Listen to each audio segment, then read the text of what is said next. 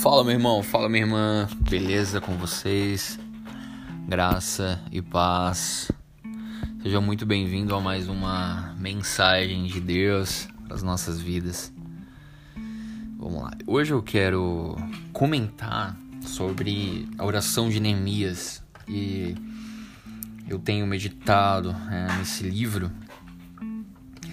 e tenho ficado impactado pela é, pela oração. É, não a oração somente dele, mas é, a ferramenta que é a oração. Autores falam que a oração é a, é a força mais poderosa da Terra. É. A oração ela nos, nos auxilia a colocar nossas vidas em conformidade com a vontade de Deus. Então, quanto é importante, isso eu, eu trago para mim, é, quanto eu preciso ser mais um homem de oração, quanto eu preciso investir o meu tempo no meu recolhimento secreto. C.S. Lewis dizia que existe um céu aberto quando dobro meus joelhos no meu, no meu quarto e começo a orar. Então, é incrível, queridos. Incrível. Como a oração ela tem um poder. O próprio o Tiago fala que a oração de um justo ela pode muito em seus efeitos. É isso aí. Vamos lá. Eu sugiro que você pegue né, a Bíblia, a Bíblia e é, Neemias capítulo 1 né, logo após a ele, ele o próprio Neemias recebeu uma, uma comitiva é, do povo né, de Jerusalém. E aí a gente vê a oração né, dele a partir do é, a partir do capítulo do versículo 5 só que antes da oração ela tem essa oração, ela, ele, ele recebe um, um diagnóstico né, do que está acontecendo lá na cidade de Jerusalém. Para a gente situar o povo, o povo judeu, é, ele tinha sido é, dominado. Né, ele, eles dividiram depois de, de, de Davi eles, eles se dividiram depois do reinado de Davi em 12 tribos.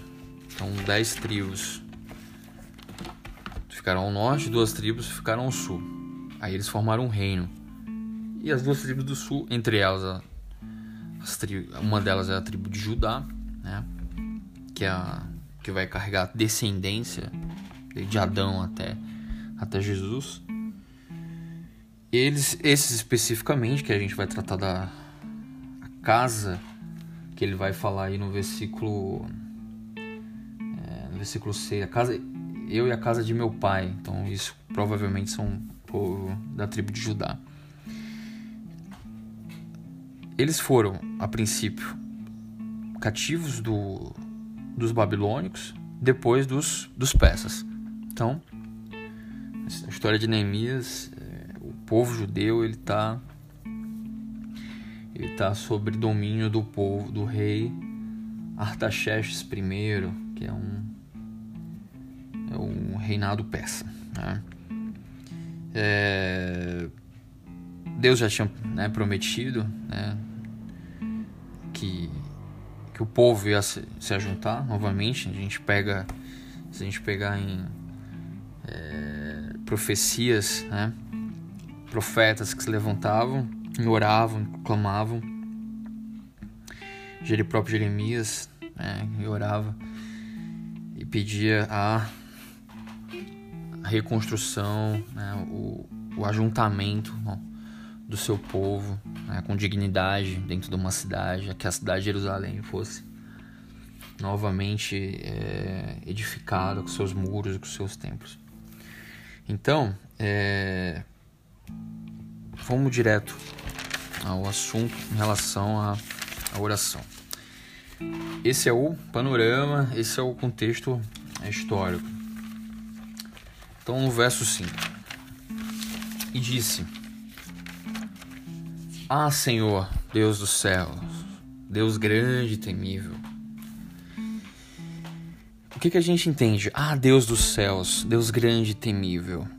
Ele reconhece a sabedoria, Neemias reconhece a sabedoria. Desculpa, reconhece a soberania de Deus. Ele tem uma atitude de reverência, uma atitude de adoração.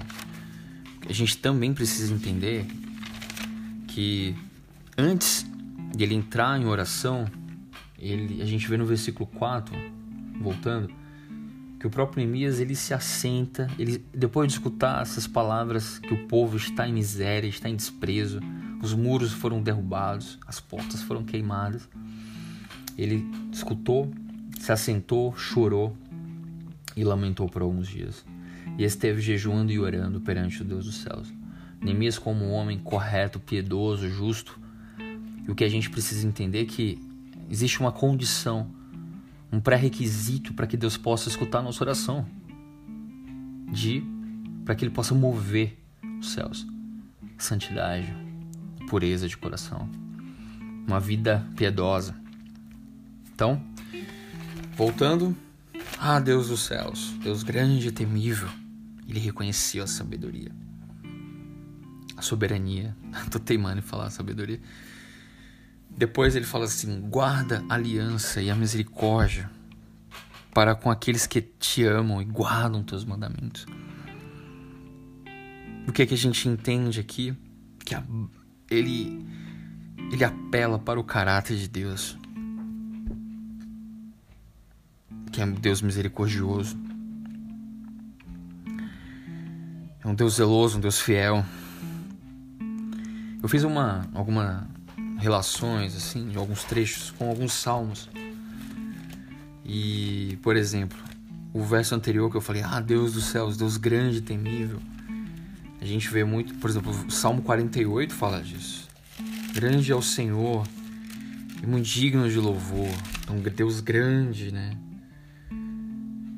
Digno de ser louvado. Começa o salmo assim. Nessa Nesse verso, guarda a aliança, a misericórdia para com aqueles que te amam e guardam teus mandamentos. A gente vê no Salmo 103, verso 18, uma, uma semelhança com essa, com essa frase. Salmo 103, verso 18. Ó. É o próprio Davi falando. Aí no 17, a misericórdia do Senhor é de eternidade a eternidade sobre os que o temem e a sua justiça sobre os filhos dos filhos, para com os que guardam a sua aliança e para com os que se lembram dos seus preceitos e os cumprem. Ou seja, Neemias ele estava orando a palavra. Neemias era um homem que tinha comunhão com Deus. Olha, uma, olha como essa oração é impactante. Seguindo. Ele tinha um conhecimento das Escrituras. Né? Continuando. Estejam, pois, atentos os teus ouvidos e os teus olhos abertos para acudir à oração do teu servo, que hoje faço a tua presença, dia e noite, pelos filhos de Israel, teus servos. que é que ele, aí ele entra nos pedidos. Salmo 86, verso 1. Ele também é parecido com, essa, com esse trecho. Clina, Senhor, Davi também falando. Clina, Senhor, os ouvidos, responde. Pois estou aflito nesse estado. Incrível, incrível. Ele persevera, ele persiste. Depois a gente vai ver que ele ele ficou um tempo, dias. Ele lamentou por alguns dias chorando, jejuando e orando. Até ele chegar na presença do rei, que a gente vai ver mais para frente. Faço confissão pelos pecados dos filhos de Israel, os quais temos cometido contra ti. Seja, confessa o pecado. Se o, se o homem não confessa seu pecado, por mais que Deus, por mais que realmente Jesus morreu na cruz pelos nossos pecados e nós não vivemos mais em condenação do nosso pecado, mas na oração, se a gente peca, se a gente faz algo, o Espírito Santo nos repreende, fala: Não, você errou, confessa o pecado. Salmo 32, verso 5, é parecido trecho.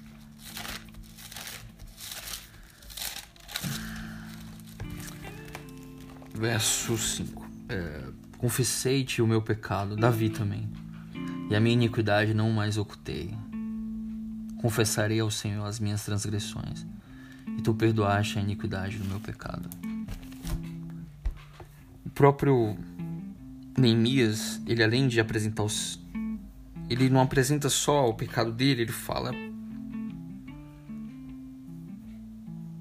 Comenta sobre os pecados dos filhos de Israel, teus servos.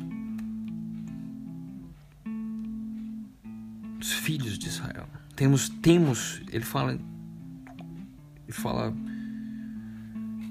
é, ele fala, ele é a voz do povo nesse sentido representa o povo. Então, se o homem não confessa, existe uma barreira entre Deus e o homem. Eu vi um pastor falando que a diferença de Adão e, e, e Davi em relação ao destino é que Adão não assumiu e Davi sim. Por isso que a história de Davi continua e a de Adão não. Então, continuando, eu e a casa de meu pai temos pecado.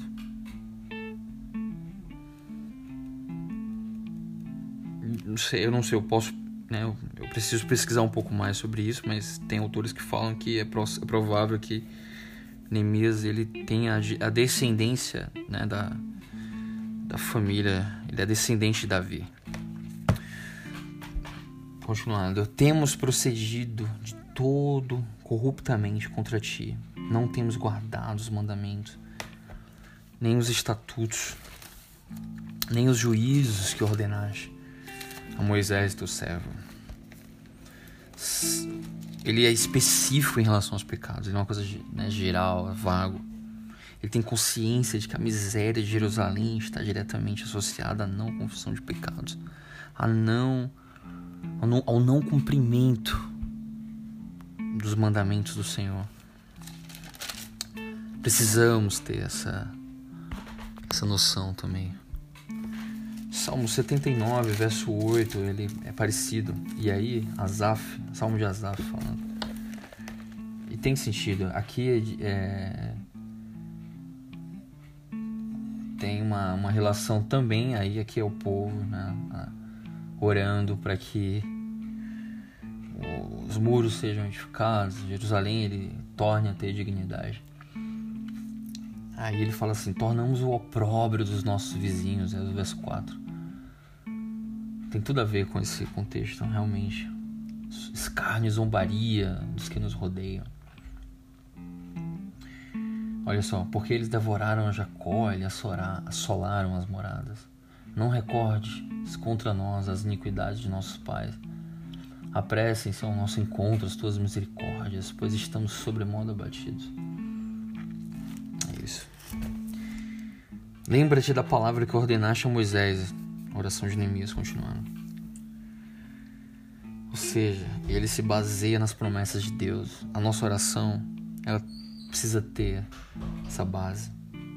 Então lembra das suas promessas na minha vida. Eu, eu acho que esse é o ponto alto da oração também. Não que Deus esqueça, mas você reforça. Deus, lembra da tua promessa, completa a boa obra. E aí ele finaliza é, falando né, qual é a promessa. Se transgredirdes, eu vos espalharei por entre os povos. Ou seja, se vocês cometerem esses pecados, eu vou espalhar vocês por entre os povos. Mas se vocês converter, terdes a mim e guardar os meus guardardes os meus mandamentos, e os cumprides, então ainda que os vossos rejeitados estejam pelas extremidades do céu, de lá os ajuntarei e os trarei para o lugar que tenho, que tenho escolhido para lhe fazer habitar o meu nome. Estes ainda são teus servos e o teu povo que resgataste com teu grande poder e com tua mão poderosa. Ah, Senhor, estejam, pois, atentos os teus ouvidos à oração do teu servo e a dos teus servos que se agradam de temer o teu nome. Concede que seja bem sucedido hoje o teu servo e dá-lhe mercê perante este homem. Este homem, no caso, o rei. Ele se refere ao povo como os servos. Renova a submissão, renova a submissão à autoridade de Deus. Aqui a gente vê o restabelecimento da antiga relação de aliança. Queridos, é, eu lembro desse ele foi, ele orava todo dia. Não que ele fizesse essa oração, eu pensava assim também, né? Não, vou fazer uma oração e não vai mais chover no céu. Né? Não, tem momentos que você, para conseguir algo extraordinário, impactante, para que o nome de Deus seja glorificado, seja consistente, seja uma reconstrução realmente que vale a pena, vai ficar de pé. Às vezes não é irmão, com uma oração só, né? Às vezes você tem que ter um trabalho de persistência. De dobrar o joelho todo dia para aquele, aquele pedido. Volto de Hebreus. Ele fala em Hebreus 4,16. E aí depois que Neemias ele orava, orou, orou, a cada dia ele se enchia de Deus, se encher de confiança. Hebreus 4,16 Acheguemo-nos, portanto, confiadamente junto ao trono da graça, a fim de recebermos misericórdia e acharmos graça para socorro em ocasião oportuna. Essa é ou não é uma graça alcançada, socorro em ocasião, ocasião oportuna? Quando ele chegou na frente do, do rei ele já chegou com muita fé, com muita confiança. Já estava ganho já a causa. Então ele se achegou confiadamente ao trono da graça e recebeu a misericórdia do rei. Queridos, é incrível. Tem um autor que fala assim: A oração não é vencer a relutância de Deus, é apropriar-se de sua mais alta disposição. Neemias realmente ele se apropriou. Deus está disponível para nos abençoar. Ele se apropriou das suas misericórdias. Ele se derramou. Ele colocou seu coração, rasgou seu coração em chamas, no recolhimento secreto. Ele se humilhou na presença do Senhor. Ele colocou o rosto no pó ele se entregou, ele foi fervoroso. Ele não confiou no, no, braço dele, na persuasão dele com o rei. Ele confiou apenas na mão do Senhor. Queridos, entendo a importância da oração que move os céus a favor dos justos, daquele que teme ao Senhor. Portanto, coloque a oração como prioridade no seu dia. Sua vida nunca mais será a mesma. Graça e paz, queridos.